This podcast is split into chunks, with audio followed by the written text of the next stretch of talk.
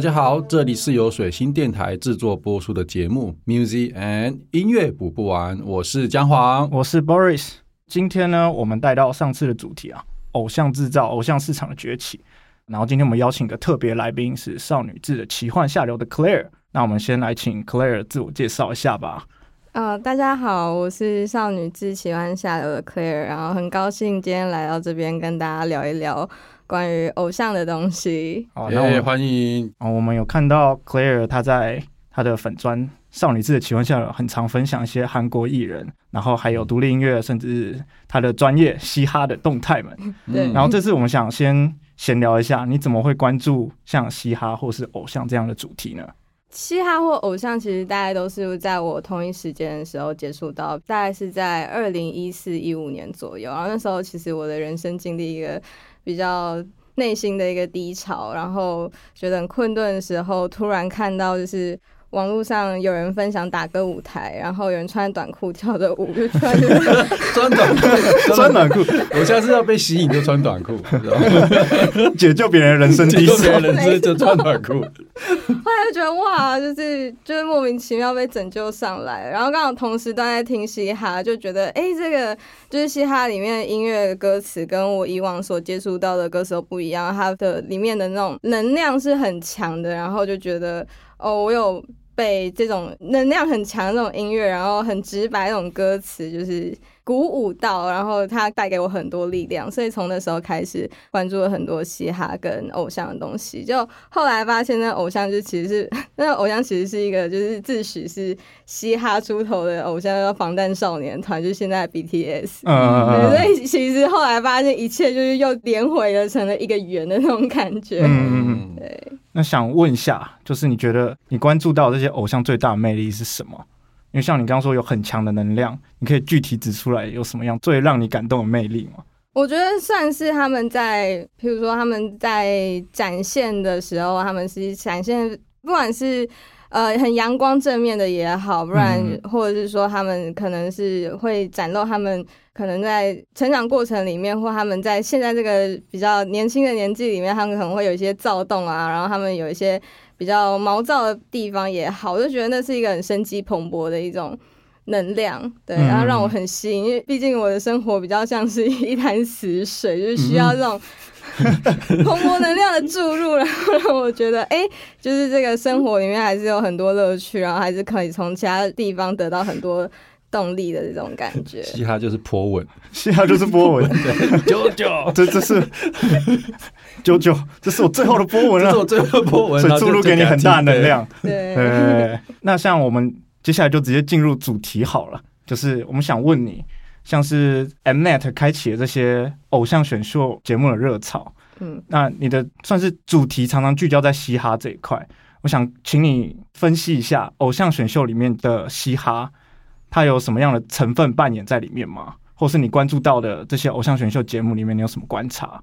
哦，其实偶像节目里面的嘻哈，它其实你要回推的话，它要回推到偶像团体，它本来就会有。一些担当，就是譬如说，它有一些角色分配在 K-pop 里面，它譬如说。呃，有舞蹈担当，就是这个人舞跳的特别好，然后有 vocal 担当，就是这个人他可可以说他主唱啦，就是这个人他唱歌特别厉害。那另外一种就是 rap 担当，就是他这个人 rap 的特别好。但是其实，在过往的偶像团体里面，他们对于 rap 的要求比较像是哦，因为就是比较让人感觉是哦，因为你不会唱歌，或你唱歌的表现没有那么好，所以你就进来当饶舌的这个角色。但到了选秀节目的时候，就是譬如说 Produce One One 开始的时候，很多的 rap 担当其实是他在小时候他就已经对嘻哈跟饶舌产生了兴趣，所以他开始有更多的精力放在他要去钻研这个。譬如说歌词怎么写，然后还要开始自己去创作，或者是说他会开始去想这个副要怎么编排，然后他会有把很多自己的想法，或者说他觉得一些嘻哈精神带进了这个他的音乐里面，然后刚好他又是在偶像的这个角色里面，他在偶像产业里面活动，所以他在选秀节目里面会更加展现出他的比较嘻哈的一面。我觉得这样啊，但当然还是。里面还是有一部分人仍然是维持过往，就是因为他进经纪公司当练习生的时候，他就被分配去唱饶舌，他就负责饶舌，所以他就做好他的那个本分东西。对我觉得这有点中中间有点差异。对，嗯，然后我有看到像 Produce One One 他们有些导师，就是基本上就是以啊饶舌专业或是嘻哈专业来指导这些学员，就是这些学员表现，他们会直接针对。这些学员们的直接请他们说，因为你是很喜欢嘻哈，你很喜欢饶舌，那直接请他们上来饶舌一段。我记得像 Produce One One 的金小娟，对，那时候他们就给他这些指点。我觉得这在他们扮演后来成长的过程中，也占演很大部分的，就是培养了。哦，对，因为毕竟嘻哈他还是会比较希望饶舌歌手他自己在唱自己的创作嘛，所以譬如说偶像的话，在过往的时候其实是自我创作比例是偏少，就是你很少会经纪公司很少允许你唱自己创作的歌出来，除非你的创作水准已经比较成熟或者什么之类的，不然其实很少这机会，通常都是。唱片公司做好一首歌，然后就给你，就按照这个模板去唱。但是嘻哈的话，因为它毕竟还是追求自我创作，他会把更多的个人的意识放进去。那你可以展现关于你自己的东西就会更多。嗯，就是比较不一样的地方。嗯，那接下来像是偶像选秀中的嘻哈，你有提到，那我们也想聊聊一块是比较特别，是像现在很多嘻哈选秀节目。玩中国也有，韩国也有，然后台湾也有，然后像最近台湾的大虾时代，也有很多有偶像经验的人去参加偶像选秀节目，或者是他本身是偶像出道经验的人，然后去参加。你对这方面的？就是观察。哦，我有在看啊，就我很喜欢那个 A K B 四八听对听 T P 的林杰星，这边消耗一下，对，我要消耗一下，对，在这边消耗一下杰星，就是她是一个我本来就看很久的一个女饶舌歌手，然后就是在这次的节目里面表现也是惊艳了非常多的人。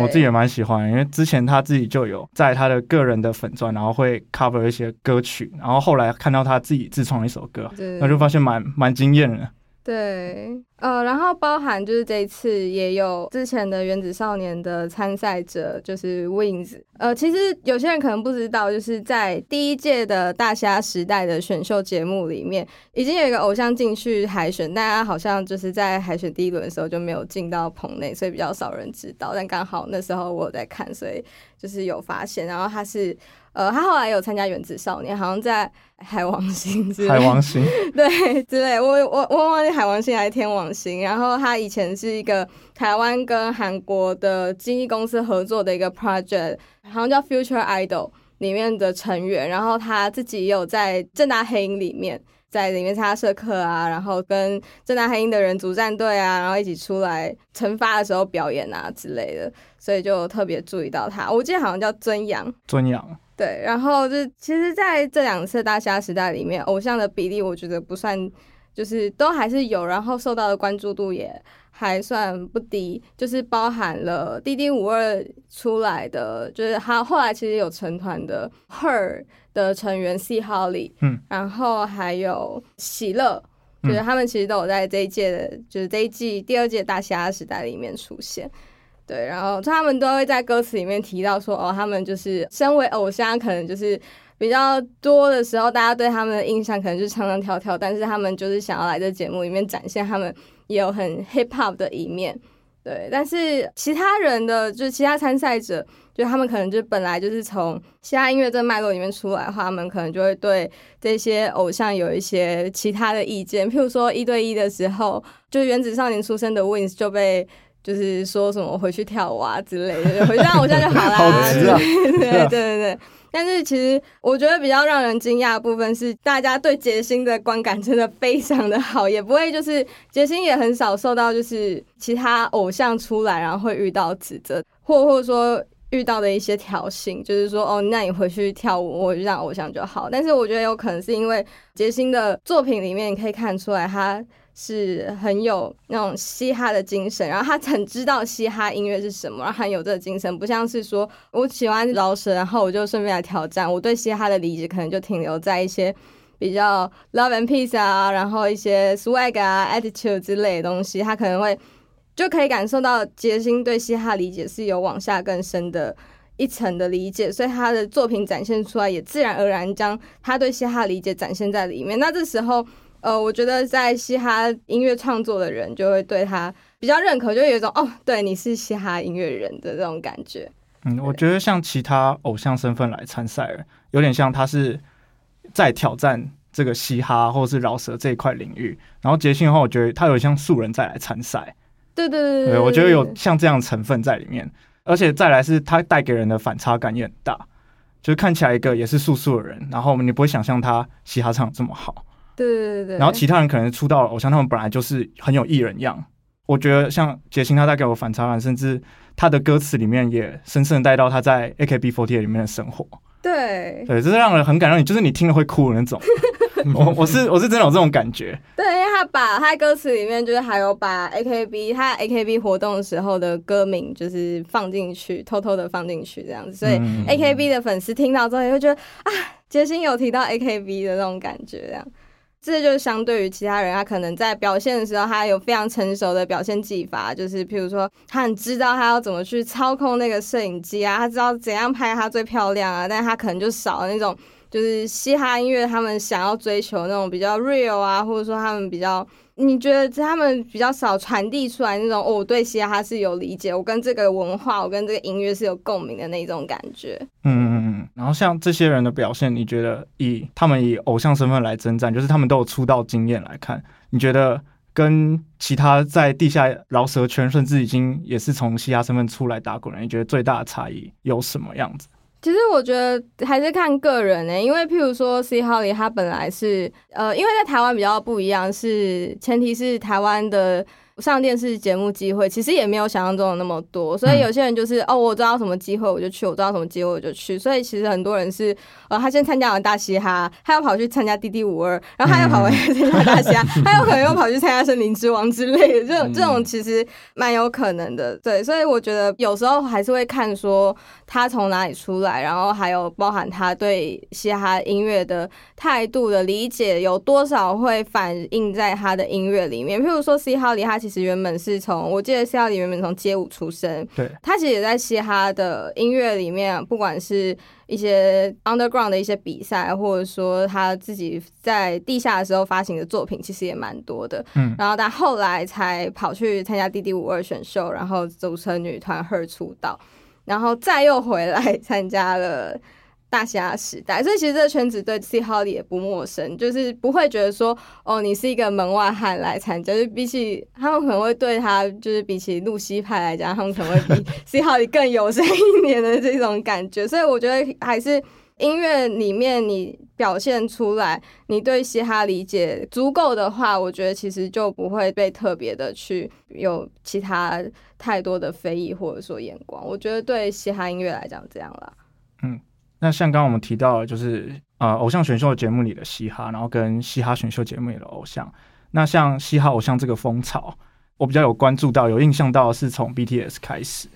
就是他们的队长金南俊嘛。对，对他也是从算是地下饶舌圈出身的。然后针对嘻哈偶像这一块来讲，你刚刚有提到，以前的话，每个人的分工是很明确的，但是像 BTS 他们有打破这样子的框架。你可以来描述一下像这样子的转变，或是这后来的趋势吗？呃，BTS 的比较像他打破框架，比较像是他以偶像的身份，然后他有意的去接近嘻哈音乐，然后去跟嘻哈音乐做连接。嗯，就是像早期他们在。他们其实，我觉得一个分水岭可以算是他们出《花样年华》这张呃迷你专辑的时候。那他在《花样年华》之前，他们其实是风格非常的嘻哈，他们也很有意的去跟嘻哈音乐呃连接，包含他们以前常去参加一些。比较 underground 的一些拼盘表演，或者说他们自己会发 mixtape，然后他们 mixtape 就是完全丢在 SoundCloud 上面，然后不收任何钱，就跟一般的那种小 underground 的饶舌歌手一模一样那种做法。然后包含到他们后面还是有持续的跟许多的。韩国饶舌歌手，或者说，甚至他们在早期的时候，他们还有特别有一集综艺节目是跑去西安，然后去找 去 L A，然后找两个黑人制作人跟他们一起，然后他们就做很多的，就是有点像是溯源的那种巡礼，去找那种嘻哈的源头的那种感觉，所以他们算是精神上，他们有特别去强调嘻哈这个文化，而不是只是讲把嘻哈当成他们的一个元素来看。因为饶舌你可以是一个 pop song 里面的元素，但是嘻哈这件事情，它里面是蕴含更多的文化。的精神在里面，那这文化精神当然就包含你的穿着啊，然后你的你所讲的口语所讲的话啊，你的歌词里面表达的东西啊，然后它里面还有一些更大的精神主体在，譬如说你要 be real 啊，然后你有一些口号啊之类，它都会在这个里面，所以。它不像是一个元素的时候，你这个文化要如何跟你的偶像？可能你，因为你偶像的可能本质，你还是需要唱歌跳舞，然后你还是要以主流市场为受众连接嘛，然后你还是要唱非常多 pop song。那要你要把怎么把这个精神融入在这个 pop song 里面，就是他们在那时候做非常多努力在这个方面。对，然后但我觉得有影响到后面的偶像，他们越来越有机会去，或者说愿意去把很多的元素化成了文化的符号，或者说真的把文化的精神又带进或融入进他们的创作概念，或者说他们的歌词啊、音乐里面之类的。对我觉得这是一个比较大的改变。嗯，那针对就是 Hype。他们这个公司，他们旗下也有一个团体，现在关注率也是很高。New Jeans 对 New Jeans 他们的子公司 Adore 产生出了 New Jeans，他对嘻哈文化其实他们比较以有点像两千年左右的，不管是视觉风格或者是曲风。那你对 New Jeans 就是有什么观察吗？因为我也很好奇你的看法。我真的是 New Jeans 的大粉丝，每张专辑都有买。好厉害，好爽哦，太爽了吧！耶，就是。没有啦，就是呃，New Jeans 的话，它它比较特别的是，它其实有点打破了现在前面刚刚提到的 K-pop 偶像里面的那种担当的这种分布的角色。因为如果说一个团体里面他有什么担当什么担当的话，你在歌曲上结构毕竟要为他们量身打造嘛。那就会变成说，这一首歌里面一定要有地方是给主唱飙高音的，一定要有一个地方让主唱展现他到底唱歌有多厉害，一定会有一个地方是专门给你 rap 的，你要让 rap 的担当有那个分量，不然粉丝会吵说为什么我们家的，为什么我的本命都没有，这次就可能只有唱两句歌词这样子，他们会 就是你要顾及到所有人的分量要平均，然后。你也要有一个 dance break，因为你要让这这个团体的舞蹈担当去秀展现展现他的舞蹈，所以他的歌曲的结构就会变得比较知识化。因为你一定要有人飙高音，你一定要有人唱饶舌，你一定要有人就是跳舞的话，就是这个歌的舞曲它就会大概是那个样子。那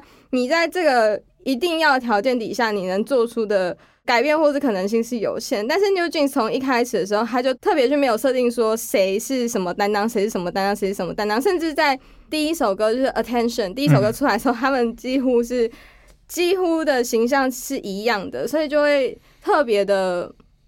没有那种打破了以前所谓的那种。制式分工，对对对，也没有没有那种明确的分工，然后感觉大家都是哦这一部分这一部分这一部分，然后都很平均那样子，然后分那么开啊？对，大家大家都都会唱，都会跳，嗯，对，就比较平均。对，然后有点太平均了，太平均了吧？一开始他们连造型都是大家都黑长直，对对对对对，然后都是穿 Y two K，然后那种很还有学生服吧？学生服是后来的事，一开始前两支 Attention 跟 High Boy 的时候，一开始很像那种美国校园片那种女高中生的样，那种亚裔女高中生的那种形象，然后非常的清新，对，然后加上他们的音乐也是他们的制作人。呃，闵熙珍吗？闵熙珍统筹就是整个团队统筹，那当然是他决定了所有的，包括他们的形象啊，然后他们的视觉啊，然后服装啊，然后包括那只兔子啊，然后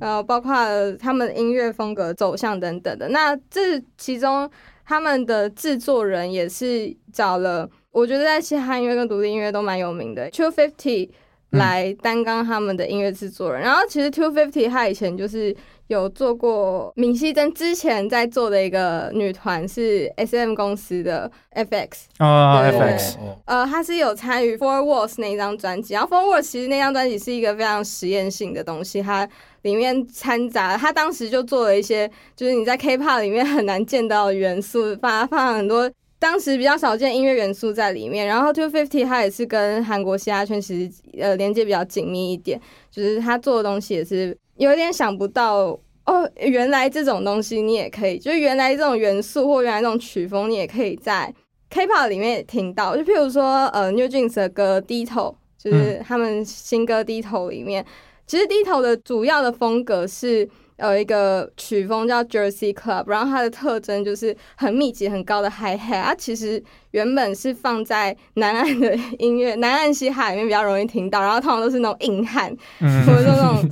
然后很粗壮的男人，然后那边唱那种 Party song 在里面，就是就是你一开始其实大家对 Jersey Club 的印象都是那一种比较阳刚，然后比较硬汉那种感觉，但是。他让 New Jeans 然后用很柔的方式去唱《低头》这首歌，然后，但是他又在舞蹈里面偷加了一些那种旧风格那种舞蹈在里面，就会让所有的嘻哈的东西都融合在一起的时候，就让大家带来耳目一新的感觉。对，嗯，我那时候看到他们像是 High Boy 这里面的 mix，就跟过往的那个算什么 K-pop 的歌曲这种。超长子超级不一样了，对，而且他们没有刻意要飙高音，就会让人听起来就是啊，就是一首歌是顺顺这样子，然后很符合他们青春少女的调性，这样一路顺顺走下去，就会长那样一块一块的。对，有时候对以前 K-pop 是这样一块一块，就是主歌副歌，然后中间可能会有一段那个谁要干嘛谁要干嘛，嗯，割裂感很重，然后他们有时候还会很喜欢，就是好像把两首歌凑在硬拼成一首歌的感觉。对，但对，但 New Jeans 的话，他们歌一直以来的那种调性都维持的非常的一致，就会让他们整体的。主题是很明确的，然后他们要传达的东西也是很明确。可是同时之间，他们编曲又非常的新颖，就是完全是现在 K-pop 市场里面很难找到跟他们几乎是一模一样的东西。好像是对。那我想要问一题，就是到底 Produce 它这个节目就是有产生什么样重要的影响？因为我们其实之前的节目有提到，就是选秀节目的重要性。那我想要问一下 Claire，对于 Produce One O One 这个系列有什么想法？嗯，我觉得 Produce One One 这个系列，因为它的节目的体制是这样，就是它需要从一百零一个练习生里面，然后去选出前面十一个人成团，然后出道组成限定团嘛。然后它其实，在每在你要如何在一百零一个人里面，就是。找出头的机会，在当时的制度设计里面，就是它会有一个 center，就是你可以站在最耀眼的地方，然后有最多的镜头给你的这个分量，你就是那个 center，你就是聚光灯的焦点。嗯，对，所以呃，他们就开始去为了 center，那 center 要怎么产生？当然就是初期没有观众投票的时候，是你的以你的实力来讲，你要如何去从去选出第一名的实力的人去跳这首歌的 center，然后到后来。的话就会变成是人气投票里面，你人气最高的人，你去当那个 center。所以这个 center 的选拔的制度，从我觉得算是 produce 呃 one one 系列里面，就是到后来的选秀节目，甚至到后来的偶像生态里面，影响最多的一个环节，或者说一个要素，就是。以前是不太管 center 这件事情的，就是以前在以前的偶像，你可能就是哦，我是什么担当，我什么担当，我什么担当，然后到我这个 part 之后，你们集中在我身上就好了。可是到现在的话，他们就会很想要强调说，这个团的 center 是谁，这个团的 center 是谁。那 center 对他们的意义就突然就变得很大，在经过了这一连串的 produce 系列的洗礼之后，嗯，就是 center 不管在 K-pop 里面，或者说到其他。亚洲的偶像里面，他们对于 center 的执着，他们对于中心位置的执着这件事情就会非常非常大，粉丝也会非常非常大，连带偶像自己也会开始在意说，哦，center 的这个位置，他到但其实说实说实在话，center 这个位置有特别的需要什么能力或干嘛吗？好像其实。也没有，但他对他就变成，对他其实原本应该要是因为这个歌曲比较适合谁当中心，所以他去当中心，但现在就会变成说像是实力减震的依据，就是因为我的对，因为我的人是最好，所以我要在中间这样。哦，那你觉得接下来呃偶像的挑战，或是你觉有什么趋势，你觉得可以特别分享的？我觉得分两个部分嘛，一个是作品，一个是个人。那作品的部分的话，我觉得就是像前面讲到，就是偶像他们其实因为一个，如果他们在团体里面的话，他们需要去因他们的团体分工。嗯，那他们歌曲的发展已经比较偏制式的这种，然后他们的前前提的要条件要求比较多的情况之下，他们要怎么样去突破现在框架，找到一个比较新的。音乐性上面的发展，我觉得是他们可能需要去思考的事情。然后对个人方面，因为其实现在的当然大家接触的呃，对音乐接收管道非常的多嘛，然后像是也有很多独立音乐出来了，所以其实偶像在面对媒体上的优势没有像以前那么的大。嗯，对，所以他们可能就需要找更多的可能性，要推出一些更新鲜的东西，才比较可能去拓展更多的呃粉丝、听众，或者是说他们的消费者出现。嗯，对。然后同时，因为偶像其实他跟一般音乐人最大不一样的地方是在于，偶像他其实还要。就是如果说音乐人他推出的商品是音乐的话，偶像的产品还有包含了他自己本身，就是包含他这个人的人格啊，然后他对他的人设啊，他可以带给你的东西啊，那很多是精神上的。呃，情绪价值上的支撑嘛，对啊，就是听了听完之后，就是看穿短裤的男生跳舞之后，好了，明天又有意义了，又有穿短裤带给你希望的短裤少年们，又有打开舞台了。对这种这种，当他们的人格或者说他们这个人都是他们的贩卖商品的时候，然后加上现在的社群网络非常的发达，其实偶像几乎都要透过社群网站，或者说譬如说一些直播平台，或者说在 TikTok、抖音上面拍一些 challenge 去呃表达自己的时候，那他们的。同时，他们受到群众的眼光去检视他们在音乐作品，或者说他们在一般的舞蹈作品之外的时候，跟成分也更多。就譬如说，在呃之前农历年的时候，那个 Jeans 的成员他就。写 Happy Chinese New Year，然后就被大众言上，说你怎么可以写 Happy Chinese New Year，应该写 Happy Lunar New Year 之类的。哦，两边吵起来吧，我记得。对对对对，然后很多人都开始大吵，说那新年到底应该要什么？感谢 New Jeans 让我们知道这个可以吵架。对，那韩国人蛮注注注意这个，对对，他们很注意这个。对，所以就会变成说，呃，我觉得对于偶像来说，他们挑战也有包含，当他们的私生活无可避免的要比过去的前辈们更多程度、更大的程度放在群众眼前的时候，他们要更多时候去直播他们的私生活，或他们要可能要拍 vlog 啊，他们要展现更多私下的一面给观众看的时候，他们的负担。有可能会变得变得更大，没错。而且现在是一个比较没有隐私的的时代，越来越没有隐私，所以他们可能 更容易被放大检视。大家喜欢窥探隐私，所以他必须这么做，就觉得这样能够让你跟偶像更亲近一点。他们常化妆素素的，就是素颜的身份，甚至也没什么妆，然后就直接跟粉丝互动，直接开直播。哦，那对他们有些 IG 或什么，然后粉丝甚至有时候会留言说：“你今天怎么长这个样子？你有洗头吗？” 这种问题，对。然后，但是他们那个偶像也是会反击，然后说：“我当然刚洗完头啊。”对啊，然后之类的，然后说我现在可是很香啊，对不对？我现在我不知道啊，对啊，